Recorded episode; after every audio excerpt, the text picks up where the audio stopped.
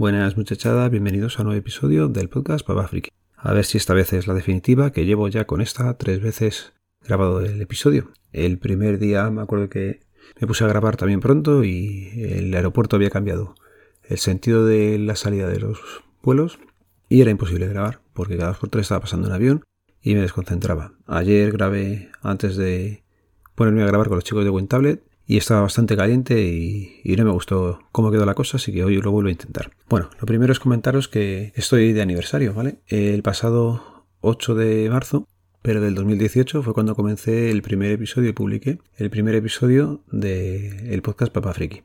Desde entonces, pues he publicado aquí en el podcast de Papa Friki 223 episodios y estuve mirando un poquillo las estadísticas, pues bueno, pues por ver cómo va la cosa y según FitBurner, pues bueno, tengo eh, 71.000 descargas en total entre todos los episodios. Es una burrada, yo estoy alucinando. Me alegré mucho ver que los episodios que me he currado un poquillo más o que son, pues eso, un poquito más desarrollados, como el de mi abuela, pues tienen eh, bastantes escuchas o los que más escuchas tienen. Lo que he dicho siempre, daros a todos las gracias por estar ahí detrás y, joder, es una maravilla la comunidad que hay. No es por el número de, de escuchas, sino por los oyentes, por lo que estoy contento. Ya digo que cualquier cosa que pongo, la gente detrás te está comentando, te está ayudando, así que nada, muchísimas gracias nuevamente. Como estoy tan agradecido, pues mira, me he vuelto a embarcar en un nuevo proyecto.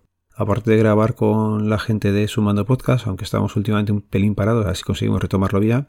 Aparte de grabar también con la gente de WinTablet y con Monos del Espacio y con Jose, alguna vez me he pasado por allí por los Joseles, pues digo, mira, vamos a, a intentar hacer otra cosa nueva. Yo creo que ya lo sabéis, es eh, charlando con, el otro día empezábamos un Mintable con Javier para darlo a presentar en las redes sospechosos habituales y este pasado 6 de marzo se ha publicado el primer episodio. Es con Carlos, un tramitador procesal y administrativo que nos explica pues un poco cómo es su profesión y cómo ha sido su oposición. La idea que tengo, publicar una vez al mes, ya lo he dicho más veces, el día 6 y desde aquí os animo a todos, a los que queráis pasaros por el micrófono y charlar conmigo de vuestro trabajo, a que os pongáis en contacto conmigo, pues ya sabéis, los métodos de contacto van a quedar en las notas del programa, con lo cual, pues, o un correo, o un Twitter, o Telegram, lo que queráis, me dais un toque y buscamos fecha, ¿vale? Bueno, después de dar las gracias otra vez nuevamente y de la autopromoción por llevar ya cuatro años aquí aguantándome, pues voy a comenzar. Decía antes que grababa ayer mosqueado porque a mis padres les han llamado de Naturgy, que eran los mismos proveedores que tenían, y les han cambiado el contrato. Yo no sé las veces que les he dicho que no hagan eso, que cuando te llama alguien de esos que cuelguen y que ya miramos, joder, es que hace nada, cuando estaba la tarifa de la OCU que tanto recomendaba José, el camarero oscuro, pues se lo comenté, me dijeron que no, que estaban bien así, y ahora porque les llaman ellos, que es algún comercial, pues despiadado de estos que van a comisión, cogen y contratan y encima tienen las santas narices de ya haberlo hablado con ellos y ayer les volvieron a llamar y contratan otra cosa más. Digo, macho, yo no, no lo entiendo, yo se lo explicaba y creo que perdí un poco las formas, tanto con ellos como luego grabando, con lo cual por eso también me he decidido a grabar nuevamente hoy. Total, que les han cobrado, bueno, les han cambiado la factura de la luz, del gas en la vivienda habitual y en la segunda residencia también les han cambiado la luz. ¿Qué pasa? Que les han metido unos precios de luz eh, en el pueblo, por ejemplo, desorbitados, me parece que eran 30, 20 y pico y 10 los tres tramos que les han puesto. No les han puesto encima tarifa única durante el día, sino que les han puesto los tres tramos, pero bastante caros. Me parece que tenían permanencia bastante. Me parece que eso habría que confirmarlo bajando al sitio. Y el colmo ya de los colmos es que les han metido un contrato de mantenimiento de tipo manitas de estos que te vienen a casa y te hacen las cosas. Por casi 5 pavos al mes.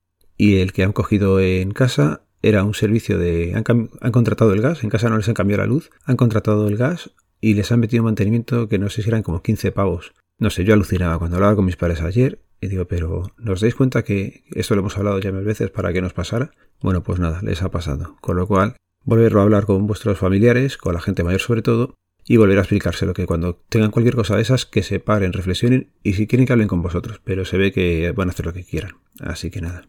De esto ya había hablado con José a través de Telegram un par de mensajes y ya me dijo, dice, miedo me da lo que les hayan contratado. Y efectivamente José tenía razón. Se la han metido por todos lados, macho. Bueno, hoy el tema principal que quería traeros era el precio del pasaporte español y el poder del pasaporte español.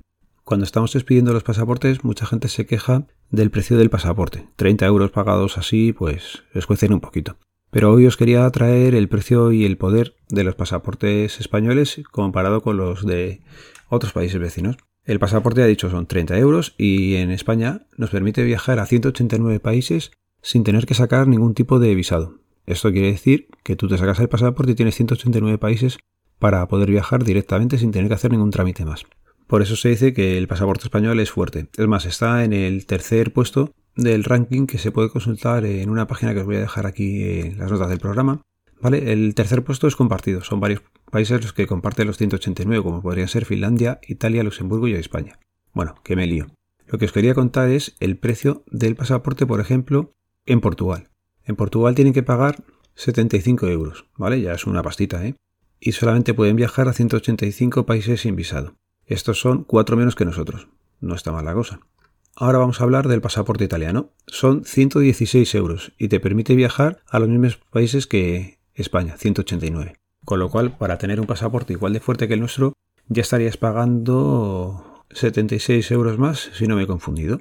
¿Qué pasa con los franceses? Pues nada, ellos tienen que importe del pasaporte en función de la edad que tienen. Para un adulto son 96 euros, para un joven entre 15 y 17 son 52 y para menores de los 15 años 27 euros un poquito más barato que nosotros, pero por ejemplo ellos solamente pueden viajar a 188 países. Hay un país menos que nosotros. Tenemos también el caso de los Países Bajos. Un adulto tiene que pagar 144,60 y un menor de 18 años paga 126 euros y pueden viajar a 188 países, uno menos que nosotros. Vais viendo que nuestro pasaporte está muy bien de precio y lo que hemos dicho, es fuerte, es poderoso, tienes 189 países a los que viajar. Vamos a terminar ya con dos países, por ejemplo. Los pasaportes británicos tienen dos precios, si lo haces eh, en presencia o si lo haces online. No sé muy bien cómo sería lo de hacerlo online, pero bueno, a lo mejor aquí el compañero del podcast Va por los Mares nos explicaría en algún momento cómo se hace este trámite, o si lo sabe él. Bueno, va desde los 75,50 libras a las 95 libras. Y ellos pueden viajar a 186 países, es decir, tres menos que nosotros.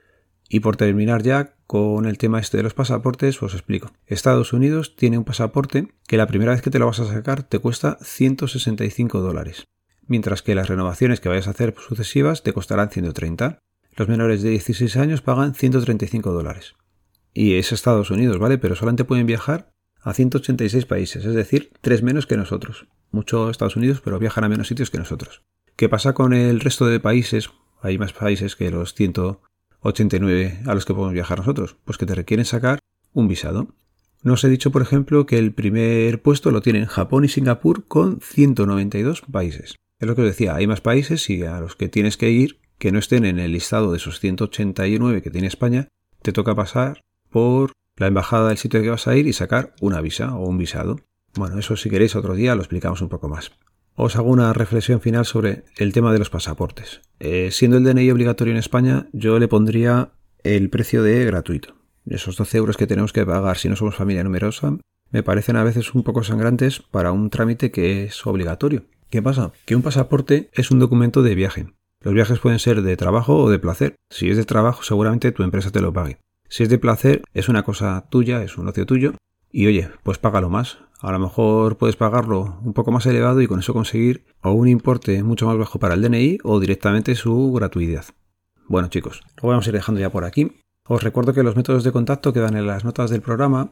Este podcast está asociado a la red de sospechosos habituales. Podéis buscarnos a través del feed feedpress.me barra sospechosos habituales. Ya sabéis cómo termina esto, yo creo que esta vez se publica ya del tirón. Así que un saludo, nos vemos, nos leemos, nos escuchamos. Adiós.